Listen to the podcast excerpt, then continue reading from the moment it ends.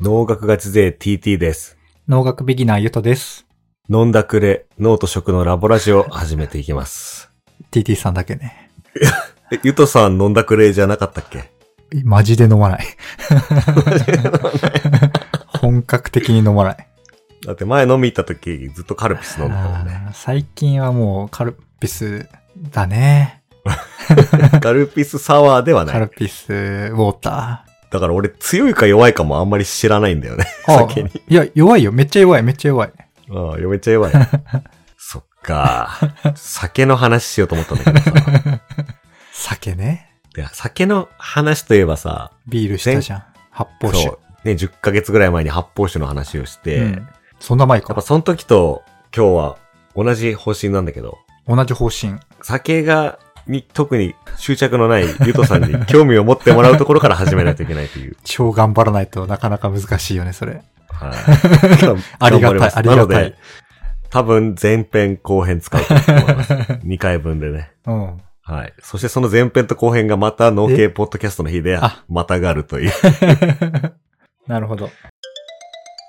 ということで、梅酒の話をしたいと思います。梅酒は数少ない私も飲む酒ですね。あ、マジであ、これもう、あれじゃん。もう、ぬるゲーじゃん。 いやいやいやいや、あ、違う 飲か。まなすぎる中で飲むだけだから。はいはいはいはい。なるほどね。なんかこうさ、 梅酒。梅酒いっいねてさ、うん。俺最近好きになった。あ、へえ。なんか、自分で、あ、そう、ハッシュタグ、100日後に飲む梅酒っていうツイッターのね。 100日でできる。そう。だいたい100日でできるの一応。ええ、3ヶ月。俺しか使ってない、う。 オリジナルハッシュ タグ。あのがあ って。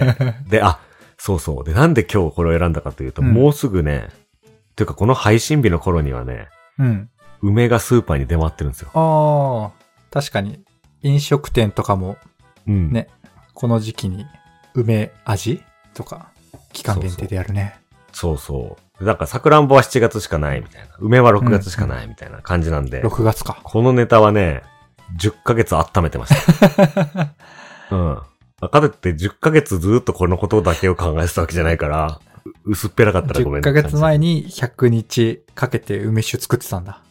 そ10ヶ月前が100 100日後だ、日後。10ヶ月前が100日後。だから、 12ヶ月前ぐらいに。今日から、そう、今日から100日後がだいたい10ヶ月も意味わかんないけども。 ごっちゃになってきた。はい。そうそう。で、今言ってた梅限限定の梅味とかが出るみたいなうん。話もあったけど、結構こう記念日があって、6月って。記念日。梅の ?6 月1日は、うん。梅肉エキスの日らしいんだ梅よね。肉エキスの日。うん。全然意味わかんない。で、6月6日は、梅の日。お、シンプルな梅の日。そうそう。だからこの配信は、ちょっとこの辺を意識しおてう撮ろうと思って。で、次回の配信は、6月11日は梅酒の日らしいので、おうそこを意識した梅酒の日。日へ程え。で行きたいと思います。で、6月19日何の日か知ってる6月19日。えーっと、梅、いや梅ジュースの日ああ、違うね。 正解は、TT が初めて梅酒をつけた日です。それ、101日目ってことスタートそう、1日目、スタート日。知るか。そう。ちょっとね、TT の去年の梅酒作り気になる方 は、Twitter で、ハッシュタグ100日後に飲む梅酒でまとめてますんで。あ、あの、概要欄はいで、そのハッシュタグリンク入れときますか。ありがとうございます。はい。うん。ってことでね、まずゆとさんにうん。最後、梅酒を自分でつけてもらうことを、ああの、目標に今年をね。喋っていき ます。で、まあ、いきなり響かないこと言うんだけど、いきなり。家で酒作るとああ、安いよね。安いんだ。うん、多分。へえ。ちょっとわかんない。えーっと、待って。計算していい梅いくらもう全然わかんないわ。計算。計算しとけばよかった。あそれちょっと次回の配信の時に、うあの、調べて言うわ。はい。ちょうどね、収録日も分かれるから。 そうそうそう。で、まあ去年それもあって作ったんだけど、うん。なんだろうな。俺はね、もうすごい感動したのが、うん。梅酒って、青い梅酒、青い梅を使うイメージがそのイメージある。パッケージとかね。あるよね。うんなんかあの、蝶屋のさ、緑色の瓶とかさ、に青い梅が入ってたりしてさ、うんで俺もともと梅苦手なのえ。そうなん梅だ。干し、俺、おにぎりの梅干しとか絶対選ばない し。大好物なものの一つ。 またも。出た。なんかあのコン、グミとかさ、あのコンビニで売ってるああいうの好きがちだよ ね。ほんとさ、好好きがち。きがち。いや、そうそう。だから、別に、梅酒が好きで作ったわけじゃなくて、あ、家で。で飲める安い酒が作りたくて、ただた だ作ったのよ。よく家で作られているお酒といえばっていうね。そうそうそう。うんで、買ったんだけど、うん。青梅じゃなくて、うん。ちょっと熟した梅を買ったのね。えー、なんでそれは農学ガチ勢だから、うん。熟してる方がいいものだっていう、あの俺の中 の持論で。あ 持論で、青いバナナ買うやついないだろみたい なつもりで買ってみたら、うん。あ熟の、した俺の中の梅のイメージがもう180度変わって、えー、めちゃくちゃね、いい香りがして、ああ。もうその時点で。なんだろうね。多分ね、その、よくそういう専門家の言葉で言うと、フルーティーな香りみたいなね。フルールーティー。コーヒーみたいな。そう。もうちょっと例えると、うんなんか高い大吟醸の日本酒とかもフルーティーとか言うんだ けど、そう、そういうね、もうケミカルに言うとエステルの香りみたいな。もうエステなルんか。梅って酸っぱいだけじゃないんだっていう、うん。そういう気持ちにさせられて、それで俺は梅酒尊いってなった。 はい、そんな、そんな感じで、あ作ったと。作り始めた。 うん、そう。だからこの梅酒の尊さを伝えたくて。あれでも、でちなみにうん梅だよね。今の話は梅だよね。あ、そうそう。買った梅、熟した梅、いい梅。梅。うん。なので、梅の話をしていくんだけど、うん。せやな。せやな。あ、なので、ちょっと確認すると、一応、なん、あのー梅酒は数少ない、うん。家で作れるお酒なんで、うん。うんちょっとそこも数少あるないのんだで、。多分免許とかがいるよね。日本酒とか作ろうと思ったああら。ー、はいはい。うん。ということで、ちょっとまずは、俺もあんま梅苦手なんだけど、梅酒ならいけるみたい な。大学生女子みたいな感じだから。はい。 梅酒ならいける。ってことで、じゃあまず、うん梅の特徴を知っていきたいと思うんですが、梅梅の特徴。の特徴なんかありますか梅の特徴うん酸っぱい。あ、酸っぱいね。酸 っぱい。はいはいはい。他に、うんあ、そう、酸っぱいを言うと、うん。酸っぱい原因の物質ってうん酸、うん。なんとかさなんん。系。そう、クエン酸ですね。あ、主に。うん。大好き。クエン酸のなんかお菓子とかあるよね。レモン、カムカムレモンとかうんが。クエン酸ラム、そう、ラムネっぽいのあるね。うんで、クエン酸で言うと、うん。いつもお世話になってる文文科省の食品データベースで言うとああ2位ですね。あ、割合みたいなそクエン酸。うんう。1位がレモン。あああの、含有量ね。含有量、あ、量自体か。でちなみに、これ、梅は梅干しのことなんだけど、2位ですね。あ、そうなんだ。うん。へえ。あと他になんか梅について知ってることある梅についてし、もう美味しいなと思って、いやー、毎日食べてるんだけど、 干しても食べれるああ、そう ね。梅。多。様な多様な、食べ方が、パターンがあるとか。そうね。なんか体に良さそうとか思ったことない。体に良さそうなつもりで食べてるね。確かに。ああ、なるほどね。健康に良さそうな雰囲気。でもなんか意外に健康食品として挙げられていないイメージがするけど、気のせい。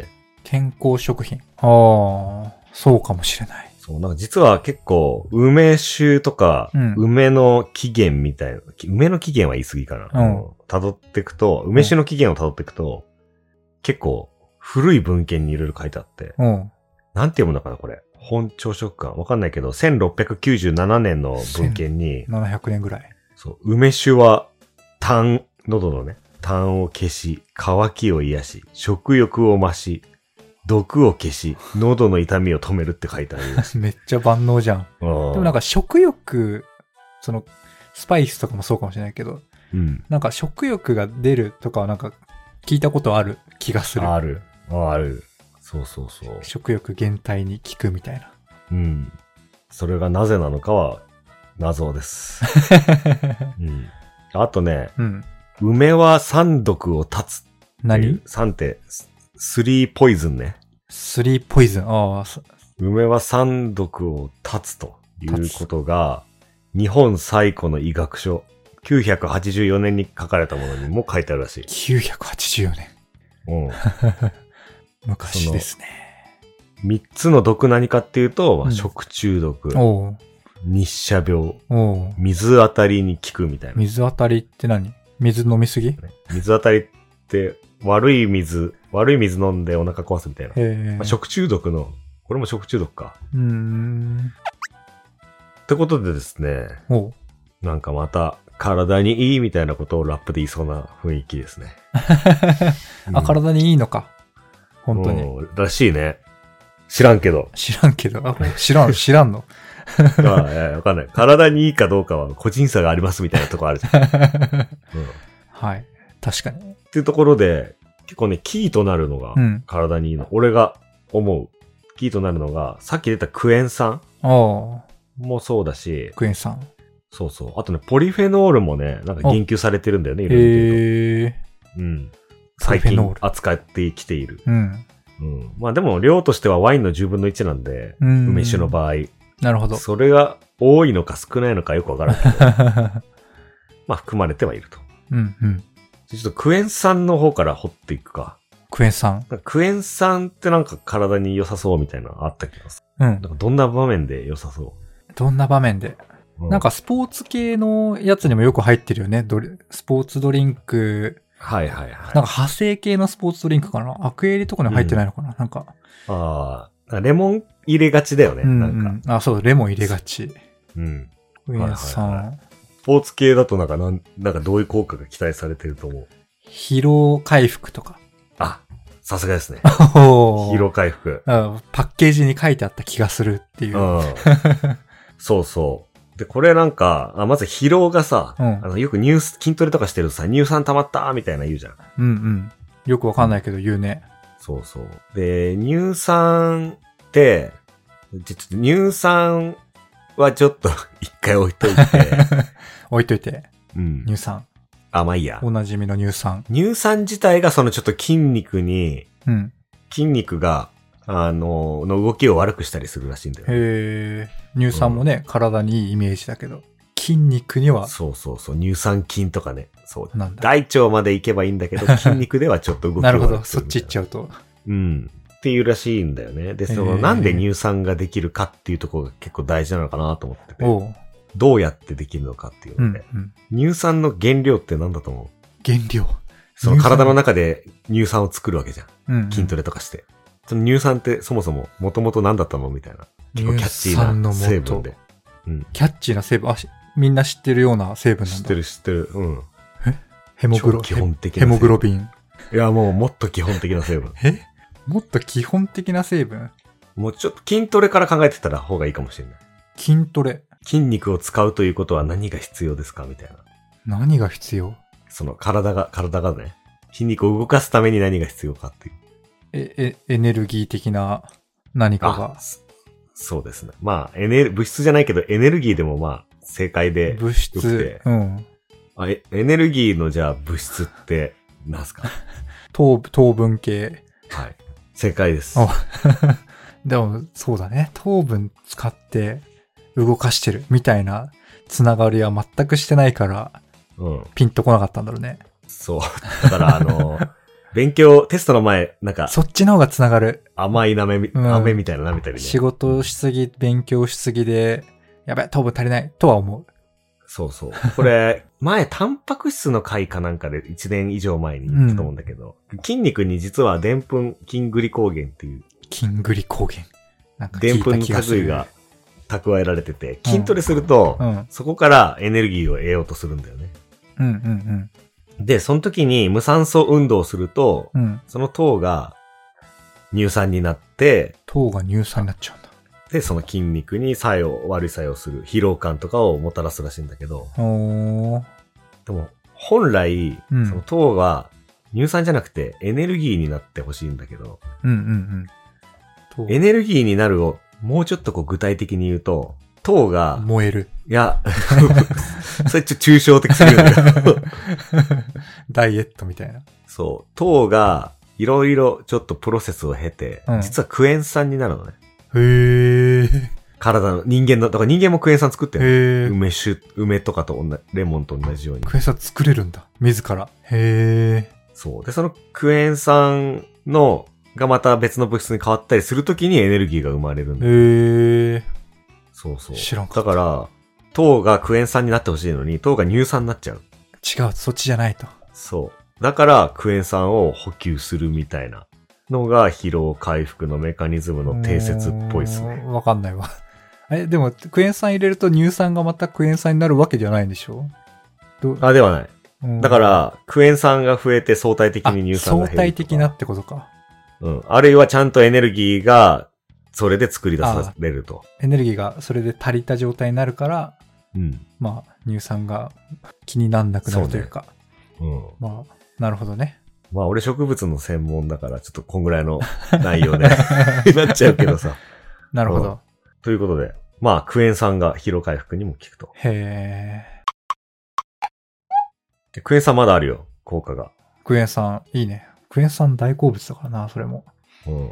他にクエン酸何に効くとも、一個は疲労回復でした。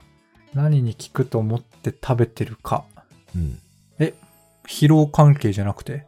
ああ、じゃなくて、じゃなあくて。そうなんだ。疲労そもそも溜めないとっていうのを言おうとしたけど、そのほぼ同じ話かと思って。ああ、もう ね、疲労は忘れて疲ください、労一回関係はうんまとめてよ。わかりませんね。ヒント。うん。梅干しの写真を見ると、梅干しの 写真写真梅干しの写真、あるいは梅干しを見ると、何が起きますかあの、なんか、あ、知らんか。これまた俺の勝手な常識かもしれないけ ど。能楽ガチ勢の常識うん、パブロフの犬って知ってるえ、なんだっけいや、知らない。パブロフの犬っていうのは、あ、なんだっけ俺もちょっと正確には忘れたわ。ちょ ちょっと、調べていいうん。正確には。でもなんかき、これもね、聞いたことある気がしちゃうけど、全然わかんない。ああ、パブロフの犬は、うん。えっ、と、犬に餌を、ベルを鳴らして餌をあげると、うん。あ、ベルを鳴らして餌をあげますっていうことを繰り返すと、ベルか。ベルを鳴らしはたいはいだけで、よだれが出るようになると。おー。で、さっき梅って言ったのはう、ん。梅の写真とか梅を見ると実はよだれ出るんだよね。へえ、全然思ったことないわ。なんでかっていうと、うん。梅は、を食べると本当によだれがいっぱい出るからです。ああ、なるほどね。本当によだれがいっぱい出るものを見ると、まあ、知ってたら、それを知ってたらというか、そうそうそうああそう。梅じゃなくてもね、そうなるんだ。そう。だから俺これ結構梅を見るとよだれ出るって有名な話なのかなと思ってたんだ全然け知ど。らない。別に全員が知ってる話じゃないってことが今分かりました。 まあ、わかんない。俺が常識、非常識なのかもしれない。 一人でもそういう人がいたら、そっちに合わせないといけなあーい。そう、だからえそ、れが効果梅を食べるとよだれが出るのよ。あ別にあの、あー一回今のパブロフとか写写真の話は置いといて、うん。梅を食べるとね、よだれが出るの。よだれがたくさん出ると。それがそう。で、いい。それがいいんですよ。へえ。でよだれの中には、うん。アミラーゼとかさ、うん。何回もな言ってるけど、でんぷんの分解酵素が入ってたりするから、うん。でんぷんを分解する。より口の中のでんぷんが分解されやすくなって、こう、消化を助けるっていあ、へえう、。そういう効果があるらしいね、梅は。ああ、なるほど。消化を助ける。そうそう。でもなんでよだれ出るか、わかるちなみに。なぜよだれが出るか。うん。 美味しそうだから。そうだから。ああ、なるほど犬をイメージした。消。消化したろうかみたいな。消化、頑張らないと消化できないから逆にがん、よだれで頑張ろうとするの。ああ、でもあんまりでんぷん質ってないと思うんだよ。あ梅自体にはとねして。うん。そっか。よだれで本当は分解できないのに、うん。たくさんよだれ出してるってことそう。バカじゃん。そう。バカじゃないのよ、ミスこれがミ。スってるじゃん。これがちゃんと訳があって。おー梅干しを食べると、まあレモンでもいいわ。うん。あの、口の中が酸性になるでしょ酸性によるね、クエン酸そうたくさんで。そうすると口の中はある種異常事態なわけ。あ酸性になると多分歯が溶けたりとか、そういうことあ。があるかあーら。防御なんだ。そう。だから、酸性をこうちょっと中和しようと思って、なるほど。よだれを出してるっていうか、水分出して薄めてるみたいな。うんうんその時についでにアミラーゼが出てくるっていううん。。なるほどね。薄めたいんだ。そうなんだよ。そういうメカニズムがあるから消化を助けるらしいであーす。なるほどね。そう。それで考えるとさ、うん日の丸弁当とか梅干しおに ぎりってめっちゃ理にかなってんなって思っ日の丸弁当。た。うん。梅がポンってあるね。そう、アミラーゼ出るってことは、でんぷんを分解するってことだからさ。うん。米がよりうまいと。もしかしたらそう、よだれがいっぱい出て口の中で、でんぷんが糖に変わって、甘く感じるかもしれないよね。で、梅で酸っぱいよ、でも。うん梅は酸っぱ い。甘酸っぱい。フルーツみたいな。うん。まあでも俺、梅がそもそも苦手なんで、あまりそれを実感したことはないけどさ。 消化を助けるという。うーん、消化を助ける。そう。だからクエン酸だけでね、この二つの機能があって。でもう一個紹介したい。おう、クエン酸。これ、うん、これ出ないかもしれないんで言っちゃうと、おう。腸内環境が改善されるらしいですね。へー、うん。クエン酸、梅レモン。へそうー。で、これはねそうなん、だ梅を食べた場合で、うん、で、腸内の細菌を調べてみると、うん、腐敗臭、腐った匂いを出してしまうような菌が減ったり、うん、うん。逆にビフィズス菌が増えたりするらしい。ヨーグルトによく書いてあるやつ。そうそう。これマウスで証明されてんだけど。へうん、でさ、ここまで、またおさらいするっていうか、ー。うん。おさらいおさらいクイズみたいなんだけど。あ、昔の配信そう、これ酸でしょ、クエン酸って。うん。酸と微生物ってなんか関係なかったっけえ酸と微生物うん。あの、ピクルスとか、うん酸性に寄せると腐りにくくなるとかは覚えてるけど、あ、そそう、れ、まさにあ、それですか。うん、極性みたいな。そう、だから酸性にすると生きていいけないような菌が多分、多分てかいて、うんうん。だから変わると思うんだよね。まあ実際にクエン酸が腸まで届いてるのか説とかもあるけど、うん、まあもし本当にそうなら、うん。腸内が酸性になって、おうこう、そういった酸性で生きていけない菌が淘汰されて、はあ、まあこの腐敗臭の原因菌とかは、そういうクエン酸苦手なのかな。なるほど。ね。うん。へえ。そうそう。だから、梅を食べたらうんちが臭くならないかもしれ ない。うん。おならも臭くないかもしれない。おならも臭くないかもしれない。うんへえ、クエン酸いいね。そう。ただこれね、クエン酸だけじゃないと思ってて、個人的に。あ、梅の凄さってことそうう。んさ。っきさ、もうクエン酸で3ついいの言ってもね。そう。で、そこれれだねけじ、ゃない。あいつ、さっき、最初の方にちょろっと言ったけど、うんポリフェノールも関係してんじゃないかなと思って。掛け合わせみたいなところそうそう。へえ。でポリフェノールの回で言ったけどさ、うん。なんかあったっけポリフェノール殺菌作用あるんだよね。うんうん。あの、お茶のカテキンとかね。はいはい。殺菌。カテキンが梅に入ってるかわかんないし、お梅に入ってるポリフェノールが殺菌効果あるかわかんないけど、うん。まあ一般論で言うと、クエン酸で pH が酸性に行くし、うん。あと、こういったポリフェノールが殺菌してる可能性あるなと。うん一部の菌をね。おーめっちゃいいじゃん。そう。これで、梅は酸毒を絶っているので。三毒。ああ酸毒はちなみに食中毒、水当たり、日射病だったね。ちょ日射 病、日射病はあれか。こじつければ疲労回復とか関係あるのかななんだろうね。それは梅梅干し梅、梅。あ、梅で。まあ、梅でも梅干しでも多分一緒だと思うけど。うーん。いや、わかんない。そのう、梅干しだったらその塩分補給とかの。ああ、それはあるかも、ううんんでもこの時代多分まだ梅干しないんじゃないかな。 そうか。 984年だよ。梅干しないか。塩とわかかんないめちゃくちゃ高級食品っぽくないそうなのか。はい。そんな感じです。なるほど。梅の体に良さそうな話。じゃあちょっと梅が美味しそうな話。梅が美味しそうっていうか、酸っぱいもの、酸っぱいの美味しいよね。酸っぱいもの、油物と合う説。酸っぱいのと油物唐揚げにレモンとか。ああ、まさに。うん。で俺は、梅酒、ソーダ割りとポテチっていうのを最近編み出した。梅ソーダレッドポテチ。ああ。す ごいいねや、。そうそう。で、唐揚げにレモンもそうだし、うん。ビールも実は酸性なんだよね、あれ。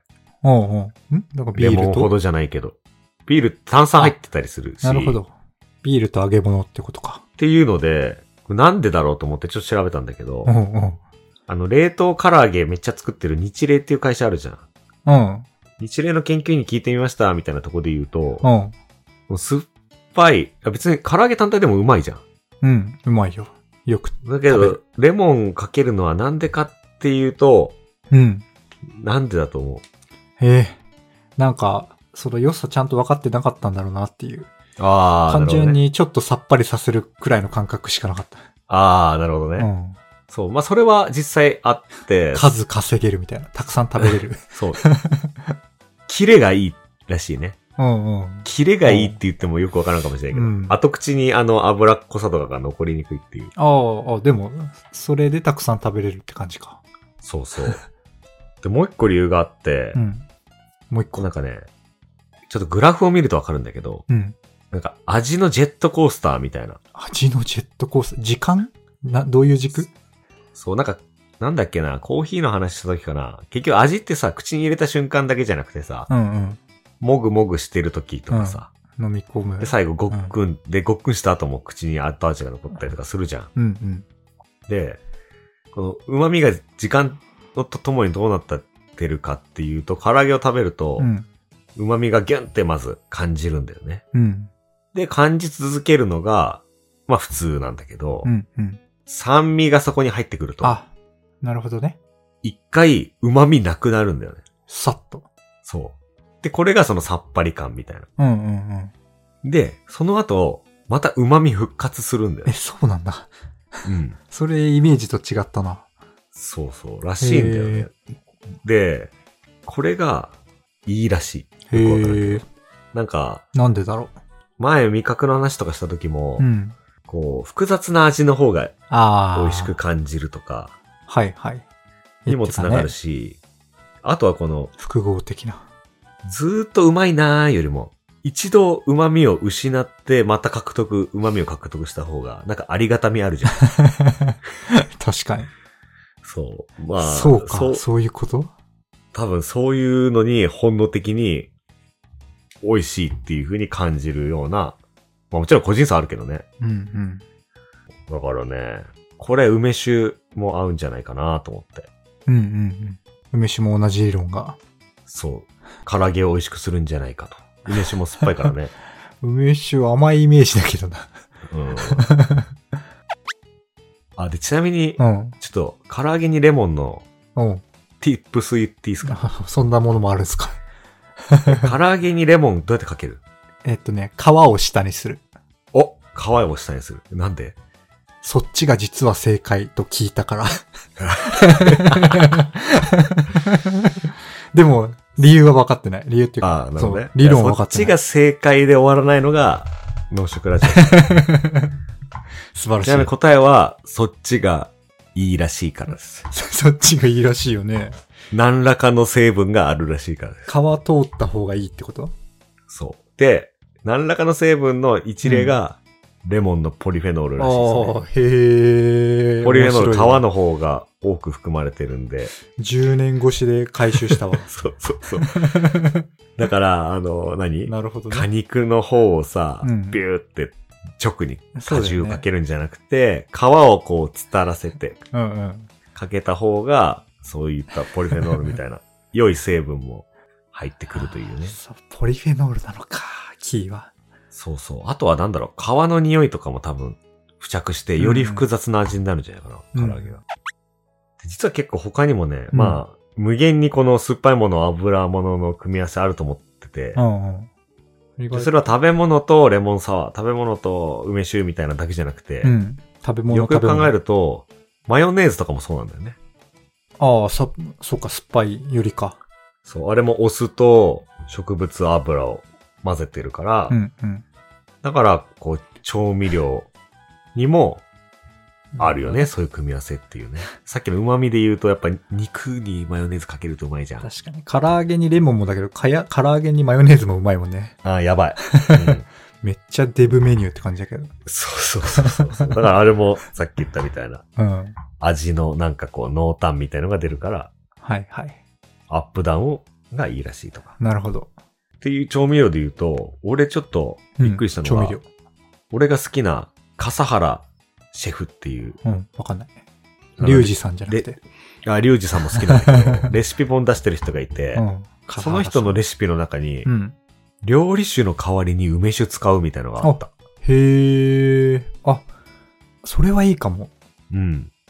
これめっちゃ理にかなってると思ってて、うんまあ。酒だから酒の機能も果たすじうゃん。ん。でもさ、甘酢とかポン酢入れたりさ、うん。酢入れたりもするじゃん、料う理って。ん。うん。一発で。そう、だから、酸っぱいのと、その酒の特有のやつをえー、入れるみたいな。あ、その発想なかったわ。えー、それいいかも。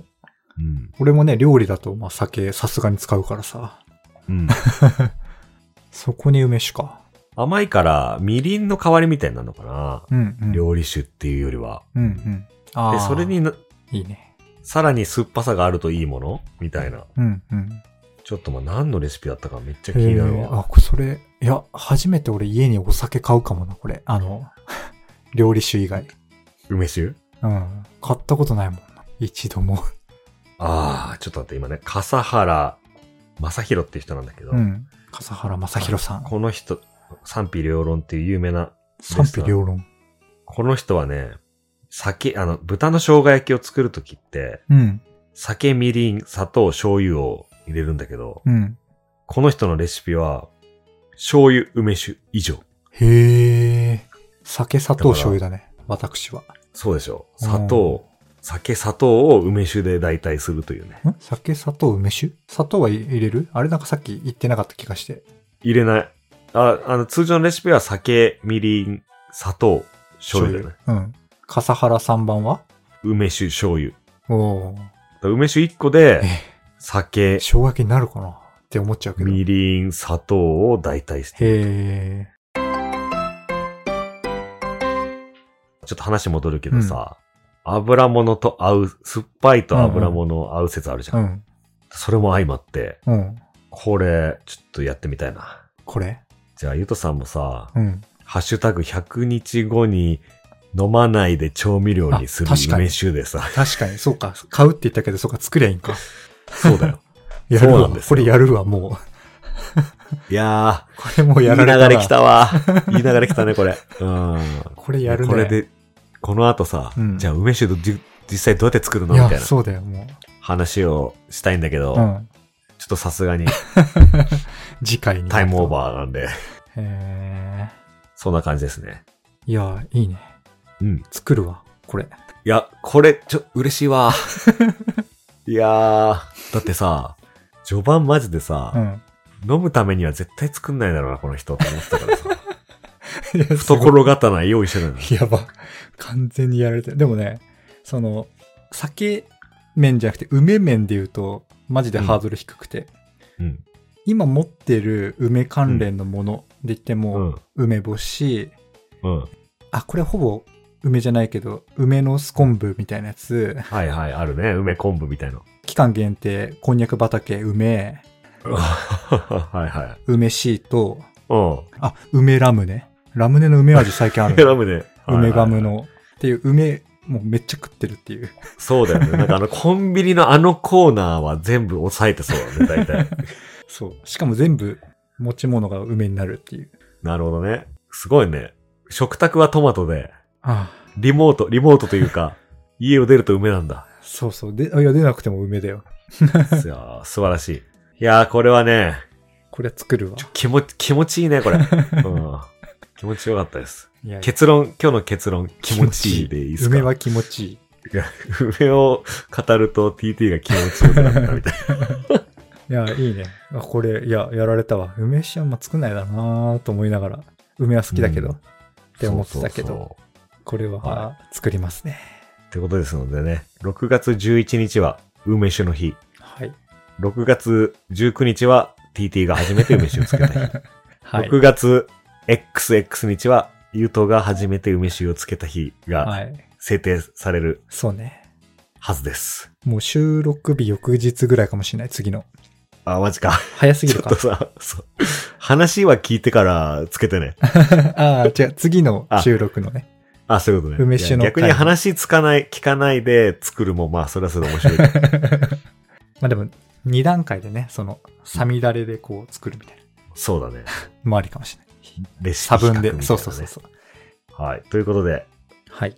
喋ってても楽しかったね。うん。うん。いいね、梅酒そんな。感じで梅酒というか、梅か、今日 は。そうそう。あ、で、ちなみに、梅酒いいなって思うのがさ、今更梅だけ酒どいいな。なんかね、そう、最初にちょろっと言ったけどさ、うんやっぱ家で作れる数少ない、あ梅、酒なんだよね。別に梅じゃなくてもレモンとかでも同じ作り方で作れると思うんだけどうさ。ん。そうそう。で、結構さ、日本酒とかはビールも当然好きで、うん。俺がよく聞いてるサイエントークとか、あ、サイエマニアかなうん。あ、ああと、なんかちょうど最。近やってたね。そうそう。あとなんだ、ただいま発行中とかでもさ、うん。酒の話するけどさ、実はこういう梅酒みたいな、うん。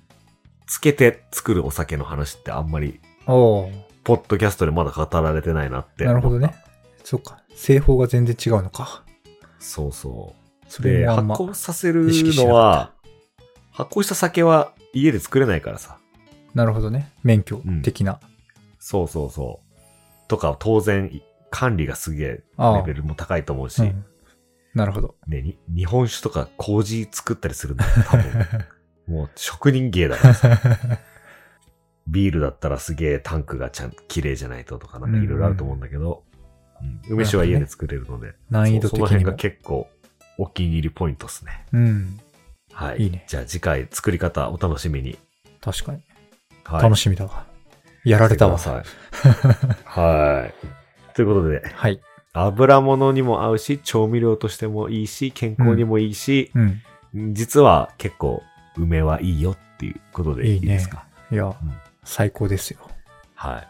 ということで、次回うんお。楽しみに。はい。次回、梅酒。最後宣伝させていただいて、えーこの番組は皆様のお便りで成り立っておりますので、はい。皆さんぜひ、ハッシュタグ農食ラジオや Google フォームで皆様のお声をお聞かせください。お待ちしてます。 Apple Podcast のレビューでも嬉しいです。うん。あとはですね、この辺の話のソースがまとめてあったり、TT のコメントがまとめてあるノートなどが入っている農食ラボというラボ。メンバーシップがありますので、ここはね、TT ラップ、歴代の TT ラップがね、MP3 形式で 入ってますのあ、そうか、で、ラップ単体でね。そ確かに。う、ぜひね、ダウンロードして楽しんでください。 はい。ということで、皆様、皆様、良い梅月間をお過ごしくだ さい。梅ライフ。はい。それでは、さようなら。さよなら。